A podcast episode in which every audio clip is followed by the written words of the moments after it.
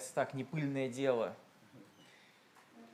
И оно не прямое, напрямую связано о, о пожертвовании, но если мы разбираем термин христианство, то христианство в принципе подразумевает жертвенность, как бы то ни было бы. И христианство, оно изначально э, началось все с великой жертвы Господа Иисуса Христа.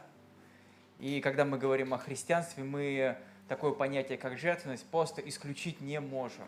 Ну, и много чего еще, такое как любовь, такое как смирение, жертва и много-много разных тем, которые включают в себя христианство. Я хотел бы, чтобы вы открыли вместе со мной книгу э, Ниемия, третья глава. Э, хочу так вот э, личным как бы поделиться, что книга Ниемии, она является моей любимой книгой потому что она очень многогранна, очень неординарна. Лидер, который там присутствует, э, Ниемия, э, это человек э, такой очень сильный духом, целеустремленный, дисциплинированный. Я думаю, что он был молодым человеком. Я так вот верится мне, что он был молодым человеком. Думаю, даже где-то в районе до 25 лет. Почему-то мне вот так вот кажется. И я начну с первого стиха. «И встал Елиашив, великий священник, и братья его священники, и построили овечьи ворота. Они осветили их, и вставили двери их, и башни, и от башни Меа осветили их, и до башни Хананела».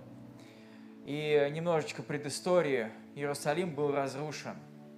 Был э, разрушен храм, и я не буду вдаваться в даты, в подробности. И э, самое главное скажу, что причина разрушения Иерусалима – это было отступничество от Бога израильского народа. Это основная причина отступничества. За это Бог наказал. И храм был разрушен, ворота были разрушены, были разрушены не до основания, как, как будто бы нам кажется, они были разрушены частями. Где-то были, где-то был, ну, Э, э, были какие-то пробелы, где-то стена стояла, но не полностью была разрушена. В это время, когда пришел Неемия, отпросившись у царя, э, был построен храм, уже было возведено здание, приносились жертвы, велось богослужение, но все это велось как бы в обыденности, вяло, без энтузиазма, и появляется ревность у одного человека, который приходит в Иерусалим, осматривает ночью ворота, осматривает ночью стену, осматривает город, очень сильно ревнует и начинает поднимать народ. Э, и дерзновение этого человека, одного человека, оно возбудило дух во всем народе. И народ поднялся – и настолько сильно была его ревность, и настолько был силен его энтузиазм в Боге, что объем работ, которые они сделали, он колоссален. Это, если я не ошибаюсь, 50 дней, а может быть 55. 52, вот. 52 дня было, были сделаны все основные работы. Стена Иерусалима была э, э сделана. И я первый такой как бы первая мысль, которую я хочу сказать, что вот первый стих, он начинается «Великий священник и братья его священники, они встали». И как бы вот эти великие священники, это лидеры народа, они показали пример, они показали, и мое, мой, мой такой первый посыл – это лидерство, оно задает темп.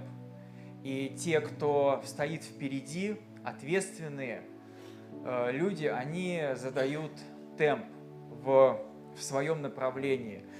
Э, мужья задают в доме темп, э, начальники они задают на работе темп,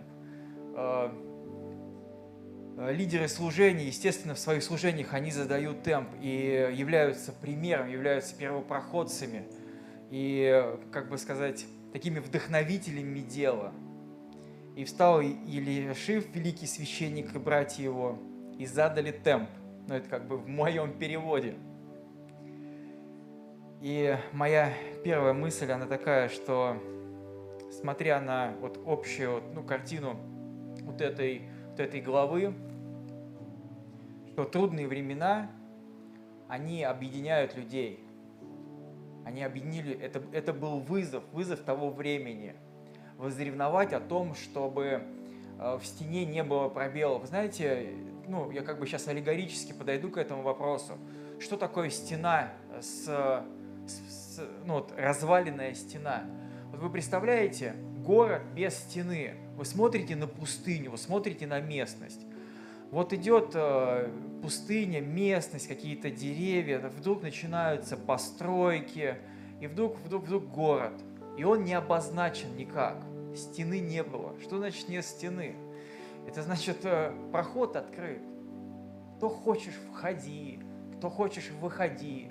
Что хочешь, приноси. Что хочешь, выноси. Вы знаете, э, стена – это некое, некие убеждения, некие ценности, которые присутствуют, должны присутствовать в жизни, э, в жизни церкви, в жизни общества, в жизни человека, чтобы эти границы, они были четко определены, чтобы человек посмотрел со стороны, и он видел, там стена, там ворота, и туда так просто не войдешь. Нужно будет подойти к воротам и объяснить, кто ты, Зачем пришел? Откуда пришел? А что тебя верблюды несут? Стены нет, ворот нет, проходной, проходной нет. Заходи, выходи, что хочешь приноси. Город без ценностей, город без защиты, город без, без, определен, без определенности какой-то. У нас, э, у нас должны быть выстроены стены, стены наших ценностей, стены нашего, нашего убеждения, стены, которые состоят из нашего вероисповедания и богословия, в конце концов. Вот. И трудные времена, они объединили людей для того, чтобы вот они, вот, вот эти вот времена, они как бы стали таким толчком, чтобы э, была ревность у этих людей, э, для того, чтобы восстановить Иерусалим. И я имею в виду восстановить Иерусалим не как физический Иерусалим, а имя Иерусалима, имя Божье восстановить.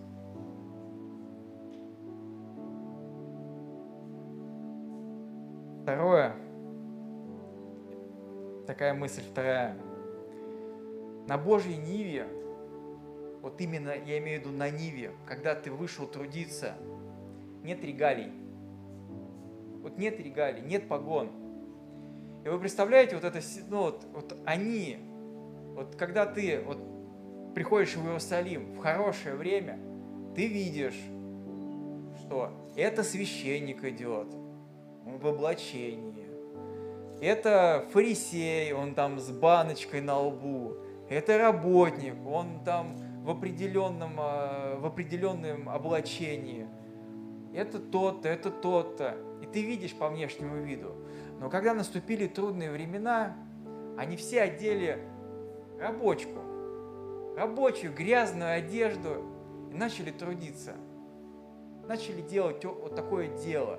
И ты, когда пришел бы, я думаю, пришел бы на это, вот так вот посмотреть, кто там священник, кто там работяга, кто наемник, кто еврей, кто не еврей, вообще непонятно. И вот на Божьей Ниве нет регалий.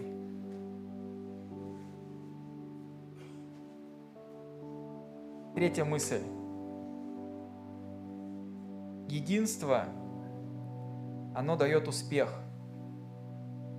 Единство, оно дает успех. Я хочу мысль такую одну подчеркнуть. Если вы внимательно потом почитаете этот текст, э, третью главу, она такая, как бы сказать, ну не очень интересная, там тот-то за тем-то чинил, тот-то за тем-то чинил, тот-то за тем-то чинил, вот, но я что заметил, там несколько особенностей таких, что в основном каждый чинил напротив своего дома,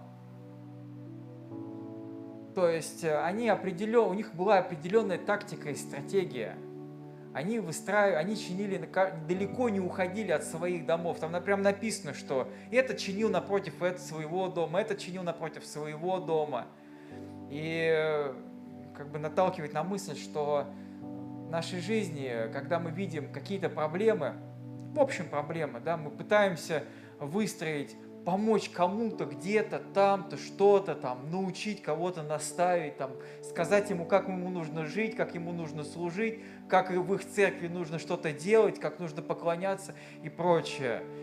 Но как бы Библия и Бог э, призывает нас, чтобы мы начинали с себя, начинали со своего дома, своей церкви, из того общества, где мы находимся. Вот где мы находимся, где живем, город ли это, работа ли это, вот там начинать. Потому что в основном такое наша, наша как бы бывает ревность такая, где-то вот где-то она там далеко. В притче, кстати, написано, что глаза глупого, помните, как где, где они? Они на краю земли. И вот он куда-то вот туда вот все смотрит, вот куда-то там где-то, там хорошо, там круто, и там будет пробуждение. Но э, немножко Бог от нас желает немножко другого. Единство, оно дает успех. И эти люди объединились, каждый чинил напротив своего дома. И знаете, что, чем интересна реставрация? Э, фактически они они должны были возвести э, стену, и каждый должен был э, действовать в, как, как, как бы это технически сказать, э, по одному проекту. То есть это не так было, что вот напротив своего дома я хочу рабицу здесь натянуть, а я хочу доски здесь сделать, а я хочу тут кирпичом выложить. И ты смотришь такой со стороны на эту стену, думаешь, ну вот, что было, знаете, как в советское времена бывают такие дома строили в деревнях, вот ты смотришь на него, вот, что было, стащить. Из того и построили. Ты смотришь, что это за чудо-дом. Кстати, Денис или э, пасторы, они вроде бы говорили о, что, о, о, о таком строительстве как-то. Ты смотришь и думаешь, ну, интересное. Денис вроде бы говорил э, о строительстве без, без проекта. Там был проект, и они должны были строить согласно проекту. А что это значит? Это же что значит? Один строит в одном духе, вот с одними силами, из одного материала. И это другой человек, он должен был продолжить в том, в том же как бы вот видении и направлении. То есть он передает ему кирпич, и тот из кирпич должен был это принять. И там было очень сильное единство, очень сильное. И, знаете, вот я думаю, в церкви, в служениях, между служениями, между людьми, между какими-то отдельными блоками – а, вот именно церковной, если говорить про нашу общину, вот церковная община, мы должны стремиться к такому духу, чтобы даже мысли каком-то о соперничестве или там о каком-то, ну, я сейчас не говорю о том, что не должно быть какого-то, как это, конструктивной критики, да, она всегда должна присутствовать, вот. Но дух единства, он, э, это, это как бы сильная мотивация, когда одно служение, оно поддерживает другое служение, когда группа поклонения, оно ведет к тому, чтобы люди поклонялись, и потом э, э, выходит тот, кто делится словом, он в том же духе э, проповедует, и это очень сильно заряжает, очень сильно. Это толкает знаете, как в одном э, мультике, не буду название его говорить, вот, и там один, одна как бы бабушка, она наставляет молодого человека, она такая говорит шепелявым таким голосом, ты знаешь, сынок, любовь на подвиги толкает. Знаете, любовь, любовь на подвиги и любовь к Богу, она, она действительно толкает на подвиги. И вот эти люди, они были движимы, движимы. Э, я не могу сказать там за всех их, что они были движимы любовью прям к Богу, вот, но любовь, любовь к своей стране, любовь к своему народу, любовь к Израилю, любовь вот э, к тому месту, где они находятся, вот э, там точно присутствовало, там была ревность. И знаете, вот интересный стих, замечали ли его, не замечали, вот я его заметил, ну, я думаю, вы тоже заметили. Это 3.20, Ниемия 3.20. Я думаю, это так происходило все. Ниемия, как исполнитель, э, как сказать, как прораб, он сидел, сел на гору, поднялся на гору и сидел и смотрел, кто как чинит. И, и записывает, и пишет книгу. Так, священники встали. Все, так, встали, так, все, работают там-то. Дальше пишет. Там другие священники, эти, так, фикоисы, ага, не преклонили своих шеи. Там написано, что из знатнейших не преклонили шею потрудиться для Господа. Это отдельная тема, не буду ее затрагивать. А потом он пишет, пишет, описывает, доходит там до 20 стиха, так, 20, что мы напишем? Он смотрит, пыль стоит, кто-то машет, активно машет лопатой. Он, он смотрит, кто это? А это ворух. И он отвечает, а за ним ревностно чинил ворух. Опа. И ревность, она видна и отмечена Богом века. Века мы читаем, что ревностно чинил ворух, сын Забвая, на втором участке от угла дверей дома Ильяшива, великого священника. И я, знаете, что думаю? Что рядом, когда ты находишься рядом со священником, с великим, тот, кто вдохновляет, ты будешь ревностен. Ты будешь ревностен.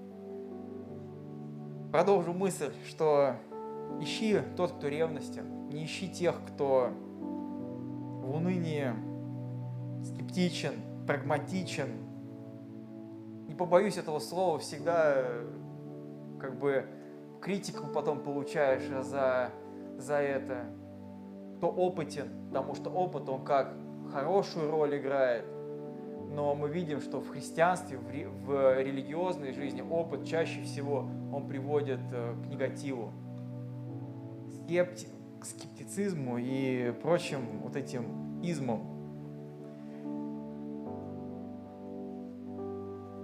У каждого,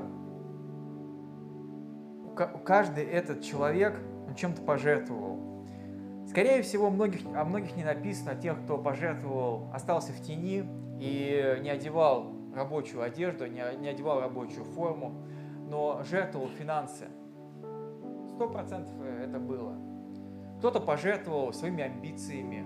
Вы знаете, встать и пойти, извините меня, э, канализационные трубы какие-нибудь прокладывать, когда ты имел какую-то какую-то должность э, большую. Ну, не каждый сможет. Но люди жертвовали этим. Кто-то пожертвовал своими э, погонами, пошел и начал делать. Кто-то кто пожертвовал своими ценностями и своими взглядами. Знаете, вот у нас вот есть такие вот, вот, вот, вот я хочу вот так вот и все, вот так вот. Не хочу я красного цвета шторы, знаете. Но ради своей жены ты повесишь такие шторы, ты пожертвуешь. Я, я, я образно говорю, знаете. из них каждый чем-то жертвовал. Ради, не ради как бы его, да, а там написано ради Господа. Те люди, они, наверное, стояли фикойцы и, ну, зачем, зачем вот это делать, эта стена, и как бы, ну, о причинах это вообще отдельная тема. Но там конкретно указан мотив. Мотив указан. Для, для Господа они не захотели преклонить свои э, шеи. И пусть Бог нас благословит э, иметь жертвенное сердце для Бога, для церкви, для ближних – и чтобы это послужило таким, как сказать, монолитом, как э, завершенный этап, и чтобы э, люди потом со стороны ну, посмотрели на нашу церковь, на наше общество и сказали, ну это люди в единстве, с убеждениями, с ценностями,